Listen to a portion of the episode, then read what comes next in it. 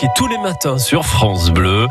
Elle nous parle de patrimoine. L'auteur rouennaise Claire Vanquin. Et ce matin, nous sommes dans le Haut-Forêt à Luriec avec une histoire de Salte.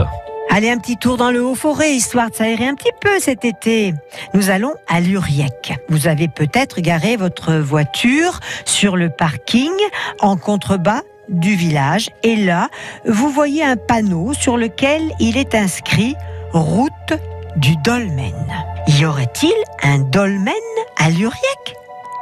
Bien oui, et croyez-moi, il vaut le détour. Le dolmen de Luriec est l'un des plus remarquables de notre région. Selon les spécialistes, ce dolmen daterait du 3 siècle avant Jésus-Christ. Imposant avec ses deux mètres de hauteur, les trois énormes pierres en granit supportent une tout aussi énorme pierre plate de 5 mètres carrés et on suppose qu'il aurait pu être un monument funéraire. Il attire moult visiteurs à la recherche d'énergie bienfaisante.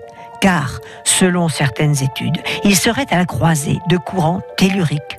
Mais il attire aussi tout simplement des curieux. Alors connu localement sous le nom de pierre de Cubertel ou de roche de Cubertel. On devine également qu'il servit tout simplement d'abri pour les bergers, car de mémoire locale, ce dolmen se nommait aussi, plus simplement, je veux dire, Grande Cabane. Je vous invite vraiment à venir l'admirer, parce que je vous assure qu'un dolmen comme ça chez nous, eh ben, ça vaut le détour.